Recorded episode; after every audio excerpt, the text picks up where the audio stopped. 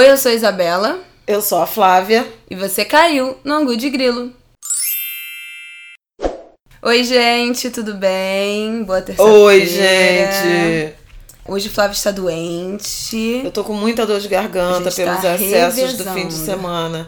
E não foram excessos de festa, é, sexo, drogas e rock and roll. Excesso de intelectualidade, Trabalho. pode falar. Muito. Tô muito cansada de trabalhar demais. E novembro nem começou. Pois é, novembro, mês oficial do Brasil, lembrar que 54% da população é negra.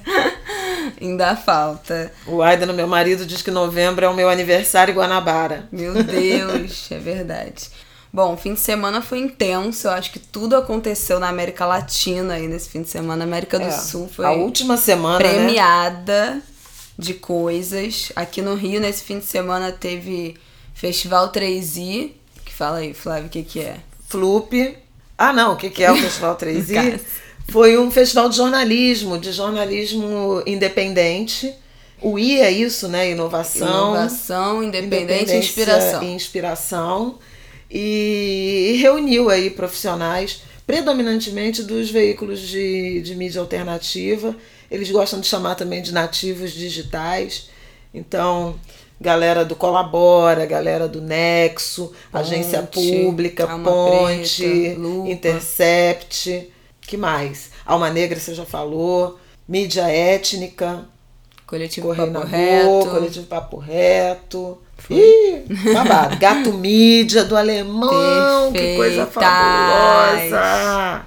Perfeitas. Perifa Connection. Gente, veio todo mundo, Veio todo basicamente. mundo, veio todo mundo. E Foi bem ainda legal. Eu tive Flup. lá. Eu tive lá no sábado. Foi bem legal. Assisti duas mesas, foi interessante. Daqui a pouco eu falo mais. Teve Flup, de quinta a domingo. Teve Flup, a festa literária das periferias, incrível. Domingo eu fui na, na mesa que, que entrevistou Flávia, foi uma das entrevistadoras, Ana Maria Muita Gonçalves, escritora, e Roberta Estrela d'Alva. Estrela d'Alva. Entrevistaram Patrícia Rios Collins, uma intelectual negra, uma mulher incrível, é, umas das teóricas sobre feminismo negro, interseccionalidade é, americana. E foi assim, eu tô aqui com o meu caderno, ó, estão ouvindo? Meu caderno aqui, ó, com as minhas anotações que eu fiz. Vou compartilhar algumas coisas que ela falou.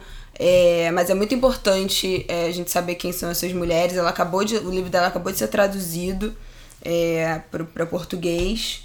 Um livro incrível que É. eu não li ainda. Pensamento feminista. Mas já passou todos da minha fila, negro. porque é isso, né, gente? Ainda postei é, semana passada nos meus stories que eu tava com minha lista de livros que eu não consegui ler quase nenhum, mas acabei lendo outros, comecei vários e esse já vai pular na frente de todos. Porque eu tô 100% encantada com Patrícia. Mas o, o livro é uma pedrada. É um livro é, robusto. Como é o nome do livro? gente? Pensamento Feminista Negro. Esse livro ela lançou, eu acho que em 1990 e está saindo aqui agora, no Brasil, a edição em português. Mas é muito interessante, porque ela atravessa várias dimensões né, do, do feminismo negro, da inserção da mulher negra, no trabalho, na família, o, o papel mesmo é, de mãe, né? Ela pensa a maternidade, é, a relação entre as mulheres brancas e negras, entre as mulheres negras. Olha, muito interessante. A relação com os corpos, né? É, a figura da mãe, eu já falei. E ela é uma figura de uma doçura. Muito, gente. Ela é muito animada. E Muito. é uma senhorinha. Ela tem, tem o quê? Cê- acho que tem 70 e poucos 75, anos. De cabeça branca, mas animadíssima, dançando. Depois de Beyoncé lá na Flup, que teve slam de poesia. É, começo, eu compartilho as minhas reflexões. Pode que que compartilhar quer suas reflexões, eu falo também das Bom, então, é, ela fez vários, falou, respondeu várias perguntas, eu anotei algumas coisas. É, Peraí, vou te interromper para falar o seguinte. É, a proposta foi uma proposta bem original, é, inclusive para a Flup, que em vez de uma mulher entrevistando, mediando a conversa de várias, foi um formato de uma espécie de roda viva, de sabatina, em que três mulheres negras, a Isabela já falou, eu, Ana Maria e, e Roberta, entrevistamos Dona Patrícia. Então foi foi muito legal porque cada uma levou interesses muito específicos, né, a partir uhum. das suas vivências, e eram três leituras e assim. tal. A gente era muito diferente e eu acho que foi um formato que deu muito certo porque acho que todo mundo ali se sentiu contemplado. Sim, né? Foi incrível. É, e aí, mas eu fiz várias anotações, queria compartilhar algumas coisas que podem ser insights para todo mundo, não só para mulheres negras. Importante dizer isso, é, que eu acho que é uma fala que fala muito sobre ativismo, sobre justiça social, sobre é, o afrofuturo aí que, que queremos. É, ela falou que o conceito de empoderamento é muito complexo e quando a gente fala de mulheres negras, desse empoderamento feminino, a gente está falando de empoderamento coletivo, que não pode ser uma lógica é, de, de, de empoderamento e de acúmulo individual, de pensar como eu vou empoderar o meu corpo e o que eu vou usar ou o que eu vou comprar dentro da lógica capitalista, né? É, de empoderamento através de por meio de objetos, de comprar coisas que você se sinta empoderada. E nem pode ser uma lógica só individual, de, de fazer essa relação com, com estética ou de conhecimento pessoal, né? De ler, de se informar, de aprender e introjetar aquilo para si mesmo. Ela bateu muito na tecla mais de uma vez de uma lógica de empoderamento coletivo. Quando ela fala desse coletivo, outra coisa que ficou muito em mim do que ela falou que o feminismo negro é um senso de coletividade, de empoderar a sua comunidade e o coletivo, não é apenas lutar pelos próprios interesses. E ela falou disso quando foi perguntada, foi até a Flávia que perguntou, né? Sobre a relação a das relação... mulheres negras, né? Que ascenderam. Do, e dos homens negros, não é? Foi a pergunta do. do qual é ah, a relação da, que tem muitos atritos entre os homens negros e as mulheres negras é, na questão do mercado de trabalho, porque os homens negros ascendem mais ao mercado de trabalho e as mulheres negras continuam na base da pirâmide. a própria questão do afeto, né? É, exatamente, do, de homens negros estruturalmente ascenderem e começarem a se relacionar exclusivamente com mulheres brancas. E, e aí ela falou, que eu fiquei bem, assim, passada, é, que a gente tem que pensar que os danos feitos à população negra atingem homens e mulheres, mas não da mesma maneira. Então é importante pensar é, quais são as particularidades de cada um, de que que sofre o homem negro, o que que sofre a mulher negra, para que isso consiga chegar a algum tipo de entendimento. Ela falou que jamais vocês vão me ver criticando, falando mal, falando dos, mal homens dos homens negros, negros enquanto grupo, né? mas que os homens precisam, os homens negros precisam do feminismo negro. Principalmente a parte do feminismo negro que questiona outras formas de masculinidade. Então, é, como as mulheres negras feministas, é, né, que prezam pela igualdade, equidade de gênero, pensam nesses papéis masculinos, pensam no machismo, pensam na masculinidade negra, elas estão criando outras leituras e outras interpretações dessas masculinidades, dessa masculinidade negra.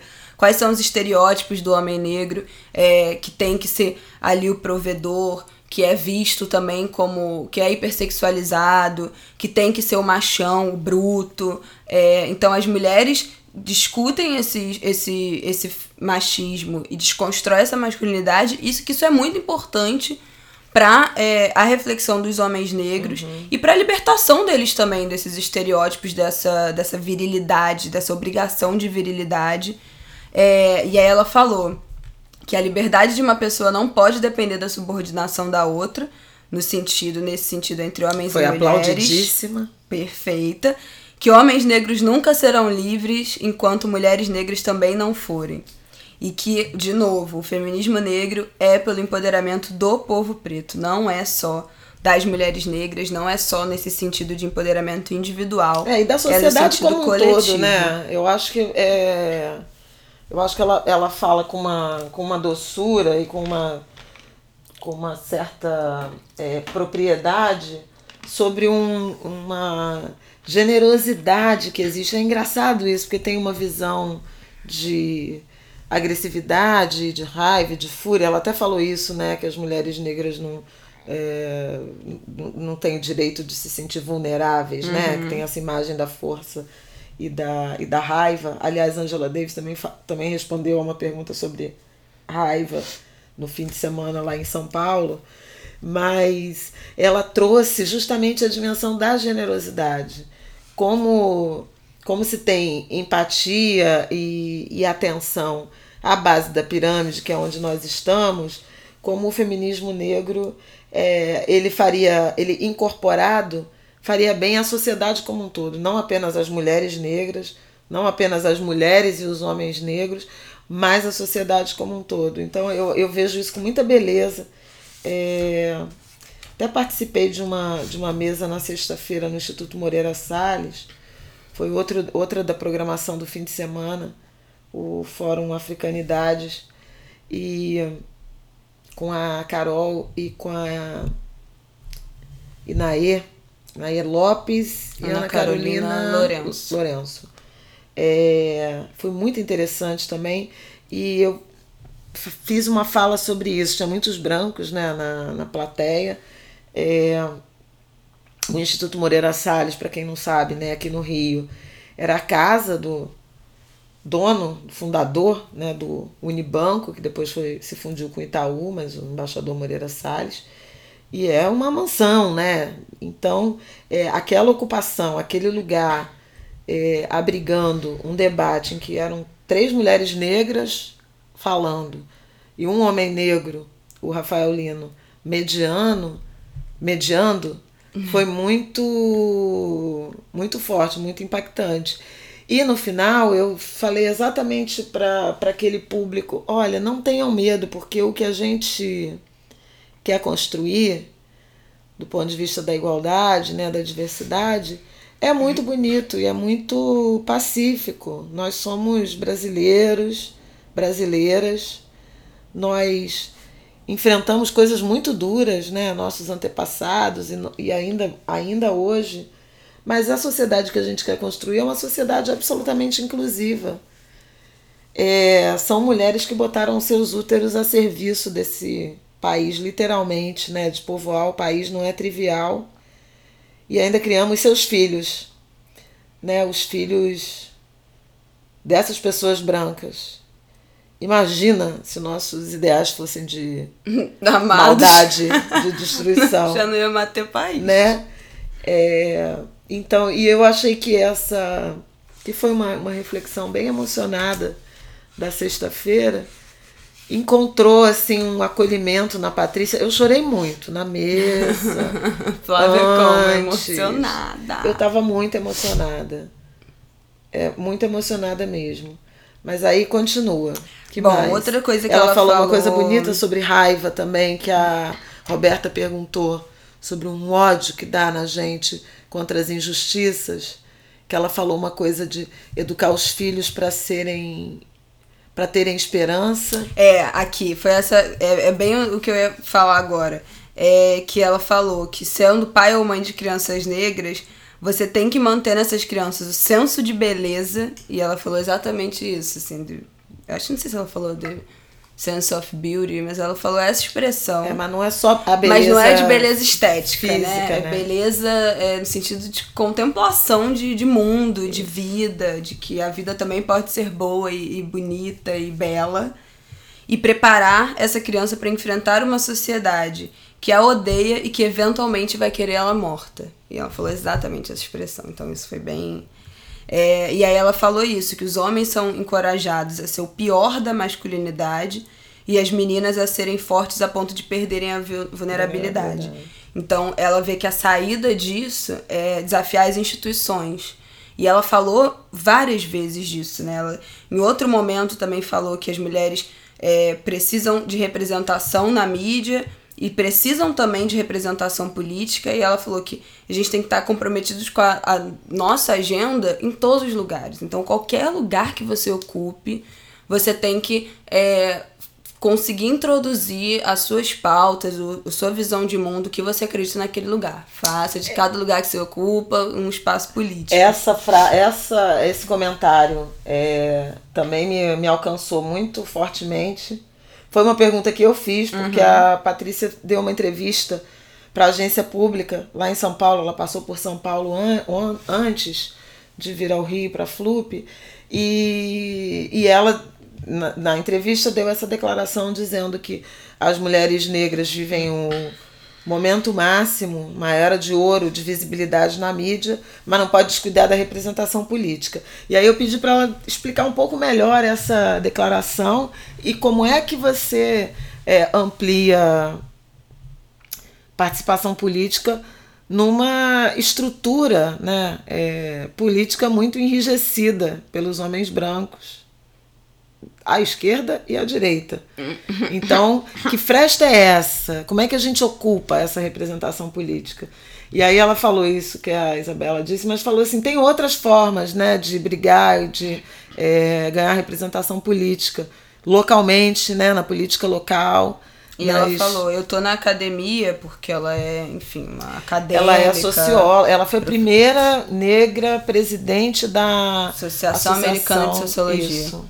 E, e ela fala: Eu tô na academia porque eu quero ser a que produz intelectualidade, não a que responde ao projeto do outro. E isso eu acho também muito interessante, anotei, porque não basta. Eu já escrevi isso no Instagram uma vez, falando de faculdade, e eu falei isso lá em Pelotas é, quando eu fui. Não basta a gente estar tá ocupando o lugar enquanto aluno é, se a gente não provoca esses ambientes. Não, não basta a gente estar tá lá é, de corpo presente e o nosso trabalho e a nossa produção ser mais do mesmo, ser o que aquela, é, aquele ambiente já está acostumado, não só na faculdade, mas no mercado de trabalho também. E eu não estou falando isso só sobre questão racial, eu estou falando sobre questão de gênero, sobre direitos humanos, é, qualquer que seja a causa, sobre é, desigualdade social, de classe. É, o espaço que você tá tem que ser uma plataforma para você pautar as causas que você acredita da forma que o seu trabalho comporta. Então, assim, não adianta você estar tá na, na academia e reclamar que ah, não tem é, autores negros, a bibliografia toda eurocêntrica, e você não fazer um trabalho seu da faculdade pautando é, um assunto que seja uma causa sua, que seja introduzir o funk, relacionar é, alguma questão racial com aquele tema, alguma questão de classe ou de gênero com aquele tema, e apresentar e obrigar o professor dessa de sua disciplina, o seu orientador, a entrar em contato com aquilo, e provocar é, um desconforto. Então, assim. É... Esse é um ponto fundamental, né? De você influenciar na, na produção de, de outros saberes, né, de outros pensadores. Eu acho que é uma coisa que tem acontecido com mais força na universidade brasileira a partir aí da, das políticas de, de cota, né, de ação afirmativa. Você tem a história sendo recontada. Queria até destacar o trabalho da Giovana, Giovana Xavier, queridíssima amiga, mas que tem um, um compromisso com novos saberes é, apresentar outras. É, ela fala de formas de letramento é, da classe trabalhadora e levar esses saberes, reconhecer a intelectualidade em mulheres não acadêmicas uhum. no sentido convencional. Ela então acho que uma... tem a ver com tudo isso. A Giovana tem uma disciplina chamada Intelectuais Negras na UFRJ, na Faculdade de Educação, e eu fiz a primeira turma dessa disciplina há cinco anos atrás. Tô até olhando Ela é ouvinte do Ango de Grilo. Ouvinte do Ango de Grilo citada aqui. E foi, assim, a, a minha disciplina mais transformadora na faculdade. E, e transformadora mesmo, assim, de vida, das coisas que eu falo, do que eu escrevo, da forma que eu penso, as minhas referências. Giovanna que me apresentou Bell Hooks há cinco anos atrás e tantas outras mulheres incríveis. Eu lembro que eu só chorava, toda aula eu chorava. Eu era a pessoa mais chorona. Porque toda aula era uma catarse coletiva, assim. Muito surreal. Na primeira aula eu entrei, eu nunca tinha visto tantas mulheres negras numa sala de aula juntas. E aí era para me apresentar, menina. Eu comecei a chorar, não conseguia apresentar nada. É, mas muito importante, eu acho que só reforça como a gente deve ocupar esses espaços, como a Patrícia falou, não só de corpo, mas ocupar com a nossa intelectualidade, com as nossas pautas. Não necessariamente também você precisa ser professora universitária, você precisa lecionar. Você pode fazer essa ocupação no mercado de trabalho, no lugar que você trabalha, em qualquer lugar. Na igreja. Dentro de casa, na sua família, no seu grupo de amigos, seja um amigo é chato que, que pauta debates. Deixa eu falar uma coisa da Giovana, que ela lançou livro. A gente falou já do livro da, da dona Patrícia. É, vamos falar também do livro da Giovana, que foi lançado na Flip, eu falar Flip não, na Flip desse ano, Paraty.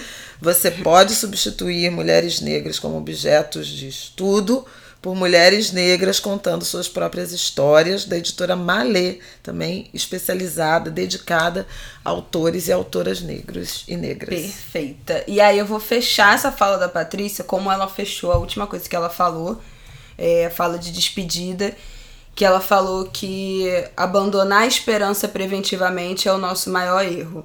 A gente quer que os jovens do futuro lembrem da gente como os que abandonaram a esperança ou como os que levaram esse trabalho mesmo sabendo que não iriam concluí-lo até o fim da vida.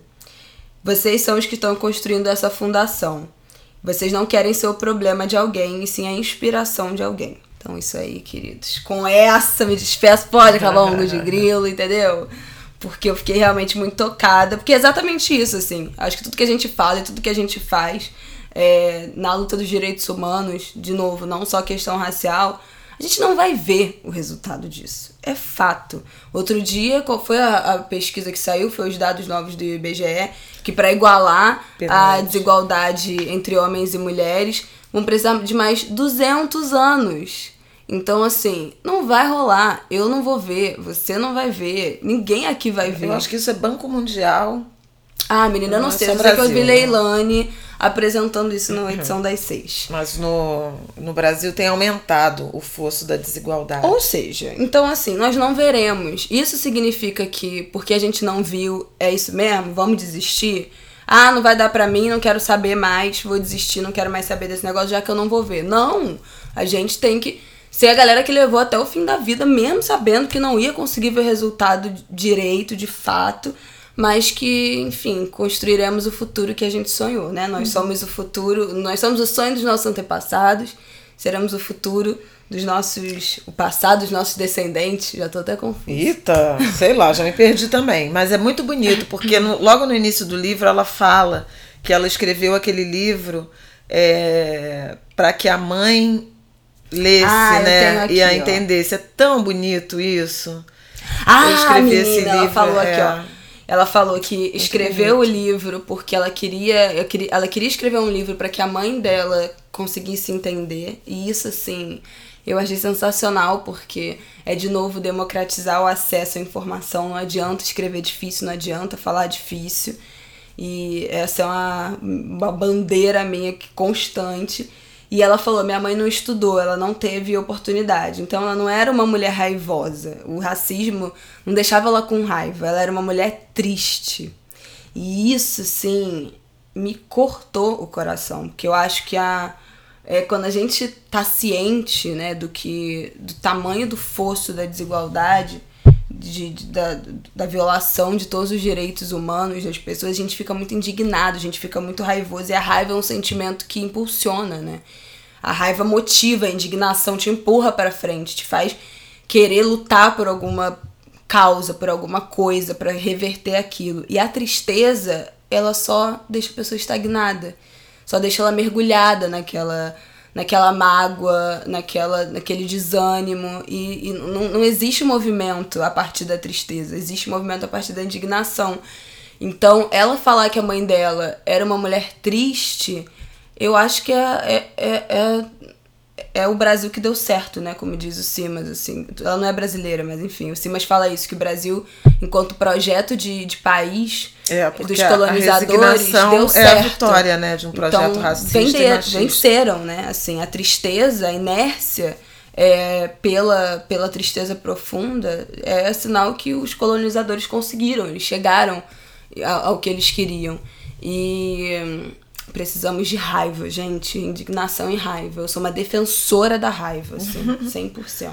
Você Angela Davis, que inclusive Ai, recomendou um artigo de Audre Lorde, Audre Lorde sobre raiva também, que eu até tinha separado aqui, eu confesso que não li, mas a, o INE postou. Daqui a pouco eu falo de novo disso, tá? E aí, vamos Flávia, vamos, vamos, seguir vamos, seguir o barco. É, quer puxar um gancho aqui do que a Patrícia falou, de que nós não veremos a transformação para falar de meio ambiente e o que está acontecendo no Nordeste, pelo amor de Deus, fala aí. Pois é, gente, começou no finzinho de agosto, início de setembro, é, primeiro lá pelo. Come, começou a partir do Maranhão, né? É, umas manchas de, de óleo e que hoje já alcançam nove estados do Nordeste.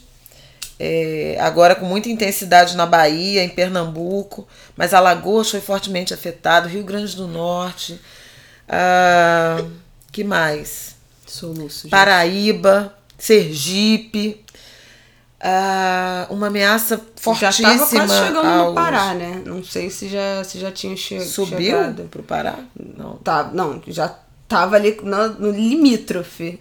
É, porque veio pela, pelas correntes era Maranhão descendo e já ameaçando Itacaré, na Bahia, quer dizer, caminhando para o sul da Bahia.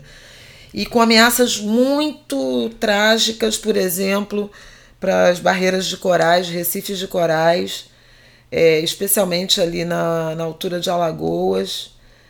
Ah, eu li uma reportagem no fim de semana da Ana Lúcia Azevedo no Globo, falando que esse ano, essa temporada 2019, tem sido particularmente é, devastadora para os recifes de corais brasileiros, do Nordeste brasileiro, porque eles já tinham, já vinham sofrendo com uma, o aquecimento das águas do Atlântico, que matou corais. Ela até publicou fotos né, de, de biólogos que eles ficam esbranquiçados e aquela ponta esbranquiçada já é a morte deles. E, e sobre essa, essa já condição de dificuldade né, de recuperação dos corais, essa gosma de petróleo, que é uma imagem horrorosa, vocês devem ter visto, mas é, parece uma é um piche, né? Parece é, uma, é. Uma, uma, é uma, coisa densa, que eles até estão enrolando. É, dá pra. Não, não é líquido. É, né? não é Porque líquido. Dá para enrolar. Eles pessoas enrolam na areia, né? pegam e jogam no saco.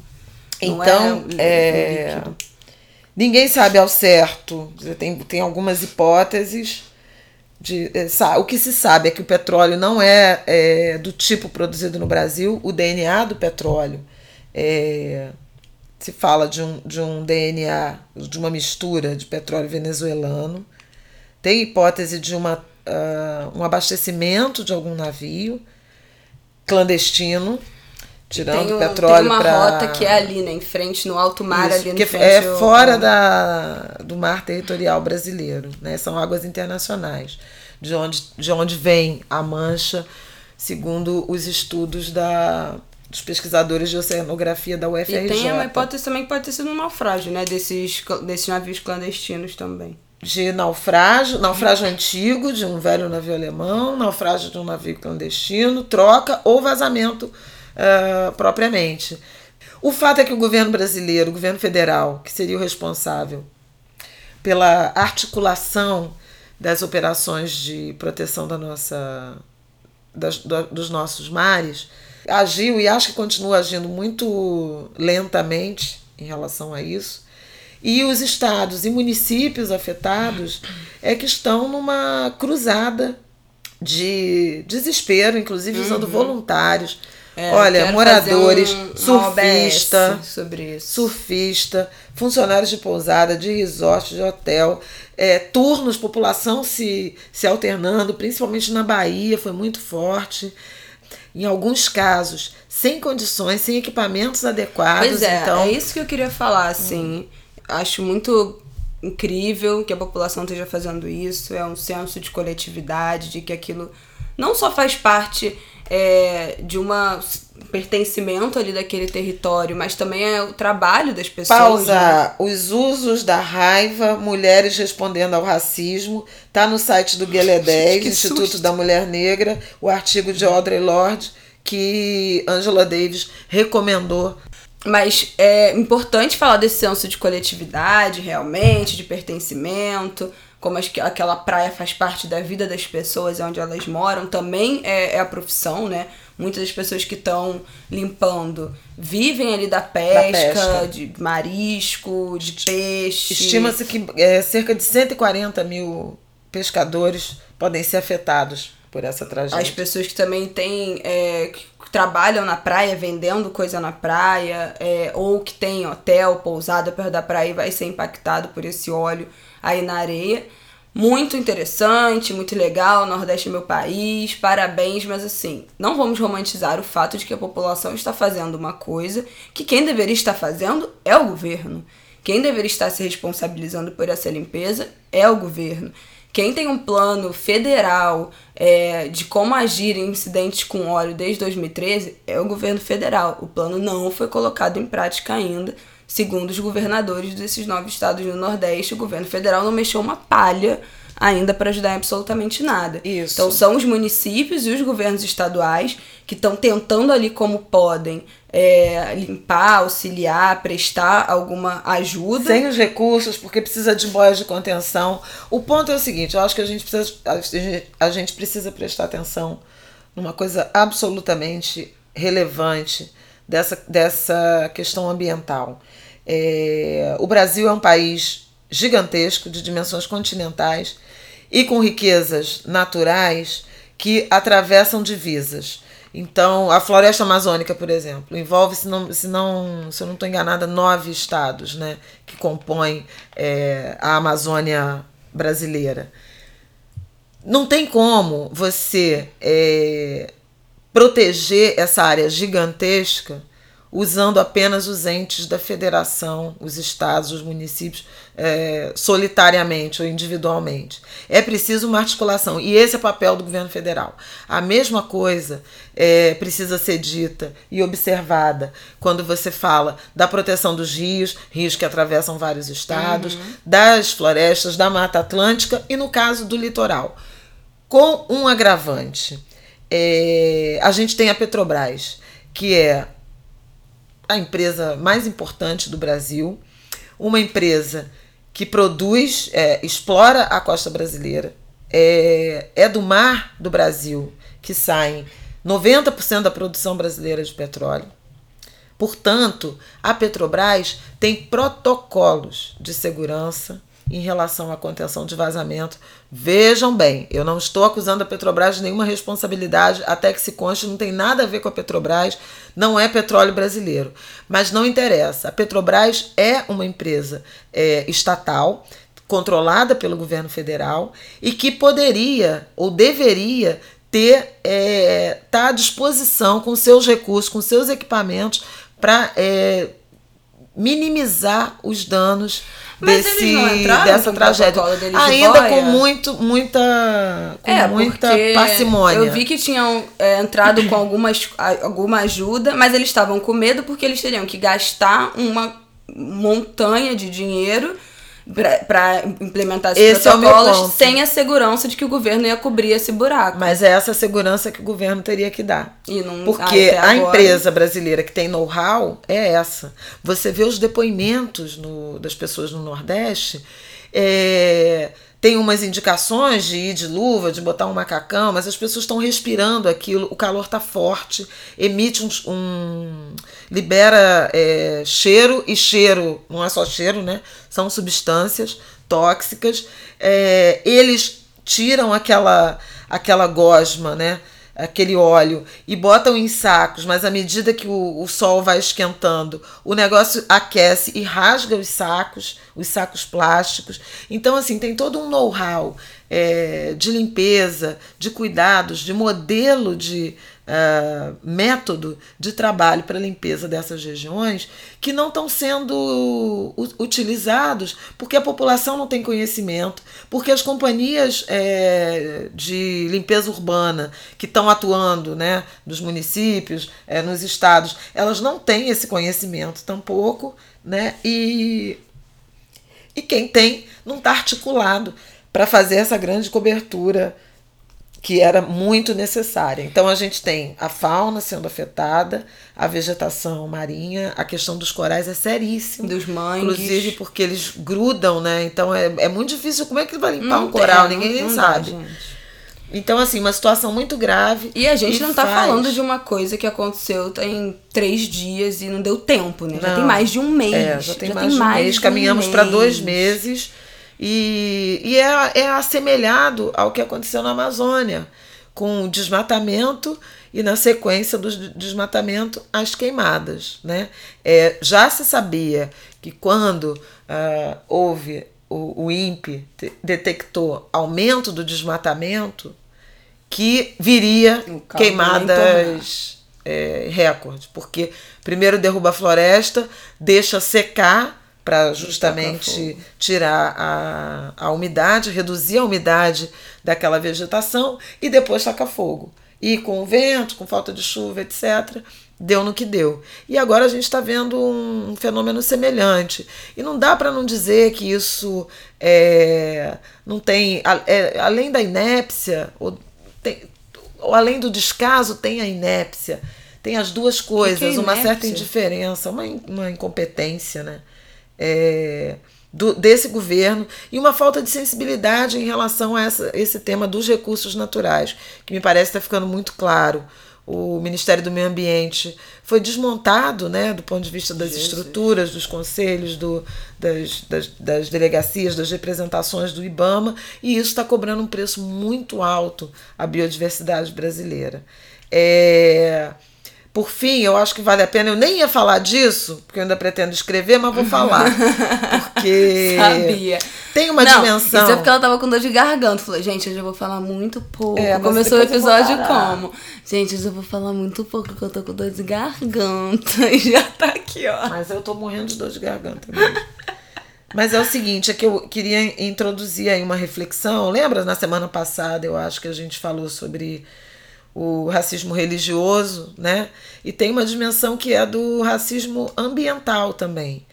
Veja que o descaso, ele é, sobretudo alcança a populações de mais baixa renda, de mais vulnerabilidade. Quer dizer, a resposta do poder público ela costuma ser mais rápida quando quem está sob ameaça uh, são as áreas nobres, né? ditas nobres da, das cidades, dos estados, os territórios uh, mais privilegiados. Eu acho até que essa a chegada da Mancha à Bahia ganhou mais uhum. é, mais adesão do ponto de vista uh, da cobertura midiática e da sensibilização dos brasileiros do que quando ela passou por outros estados mais pobres, como Alagoas e Sergipe. Então, é, acho que tem a ver também. A Bahia ela tem mais visibilidade do ponto de uhum. vista midiático. Os artistas se Sim. engajaram muito rapidamente e isso levou uma elevou, né, subiu um degrau de, de comoção nacional. Mas acho que é importante a gente pensar sobre isso. Quem são as pessoas é, que moram né, que, e que dependem dessas regiões que estão sendo afetadas pelas tragédias ambientais. E não vai ser coincidência você achar gente pobre, gente preta, né? É, muitas mulheres, comunidades de pescadores, comunidades ribeirinhas. Então é, é importante pensar nessa também nessa dimensão né, de, das desigualdades também do, no que diz respeito a, ao debate ambiental.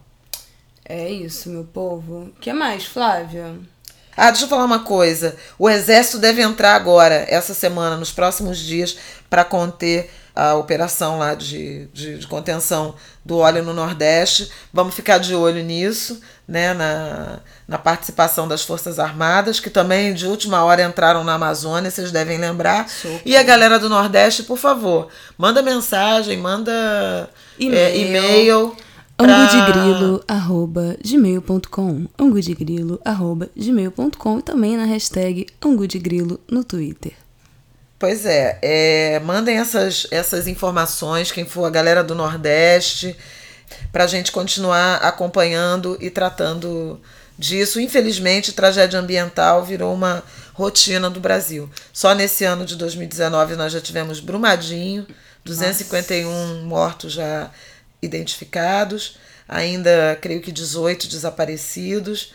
Nós tivemos as queimadas na Amazônia, né? E agora essa que é a nossa maior tragédia no litoral, no mar brasileiro, que são essas manchas de, de óleo que a gente ainda não tem direito Dimensão motivo. ah, ser. o que, que a gente não falou? A gente não falou da América Latina, América do Sul Menina evolução. pegando fogo. Por isso que tava muito rápido esse é. episódio. Eu ia falar, enfim, só passando, né, que Chile tá também, não é só por 20 centavos, gente. Eu tô com medo. Porque começa assim e acaba.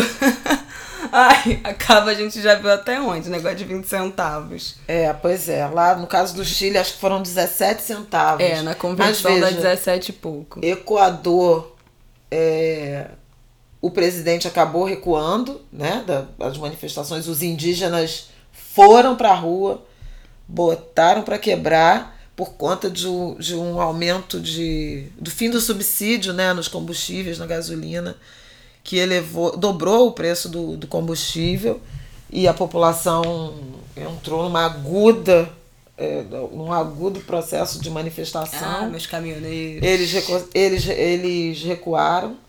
É, agora o Chile.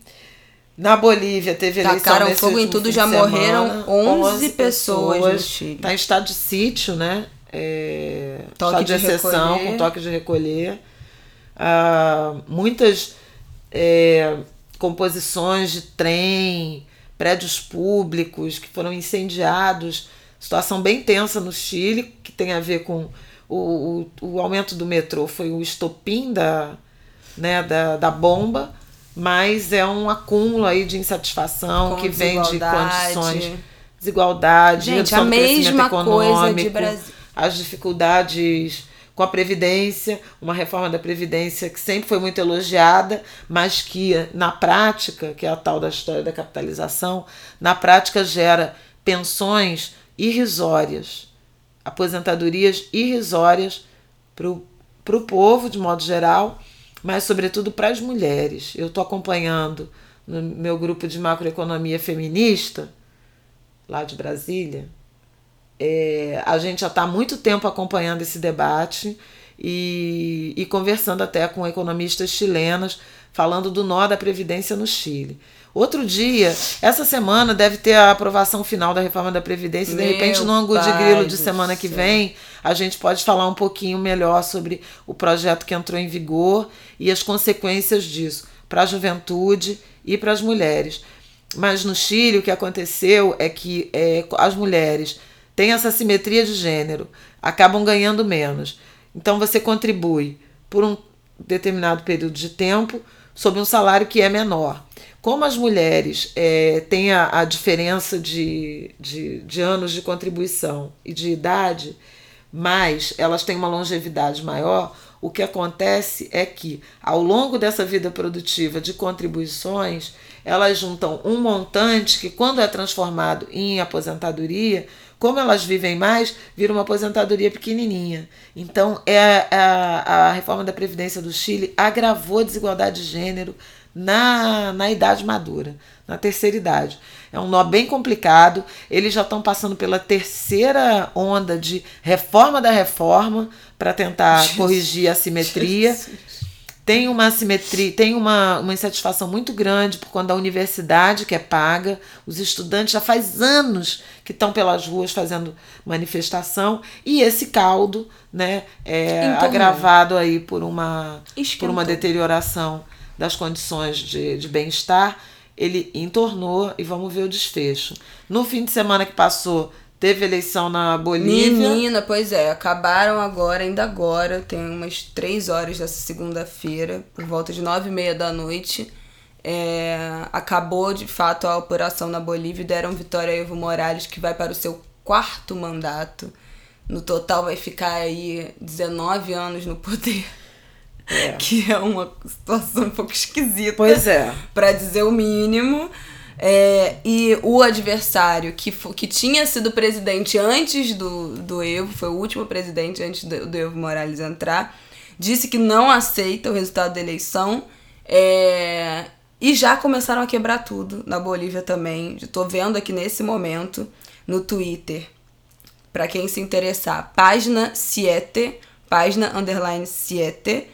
É, é um jornal, um, um diário nacional, um jornal independente é, da Bolívia, postando vários vídeos de estão quebrando tudo já lá, já tacaram fogo no, no Tribunal do Departamento Eleitoral de uma das cidades, é, também já quebraram a casa de campanha é, do partido do Evo Morales, já estão queimando atas e faixas eleitorais, então assim, mais um país que, que vai entrar numa, numa treta aí essa semana pesada. E isso se a gente não falar do, dos outros, né? Venezuela ainda tá lá, que agora essa treta aí de onde é que é o óleo da Venezuela não é. Parece que o Guaidó falou que o óleo é de um navio que estava tentando burlar as sanções do, do Maduro.